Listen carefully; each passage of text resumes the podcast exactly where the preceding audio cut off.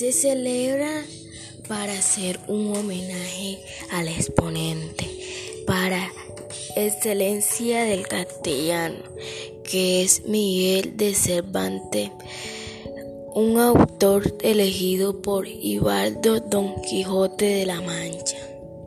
Obra ilustrada del idioma español, el día fallecido 22 de abril del 1616. En Madrid, España, sin embargo, se decretó la fecha de su entierro 23 de abril como el día de su muerte.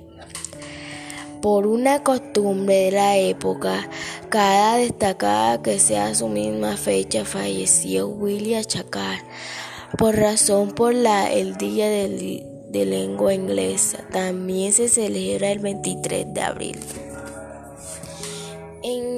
El español 2010, la ONU estableció el Día de la Lengua para celebrar diversas culturas multigenium, por lo que fue decretado el 23 de abril como el Día de la Lengua Española. Sin embargo, en Colombia la fecha de se impulsó para el medio el decreto del 707 del 23 de abril de 1938.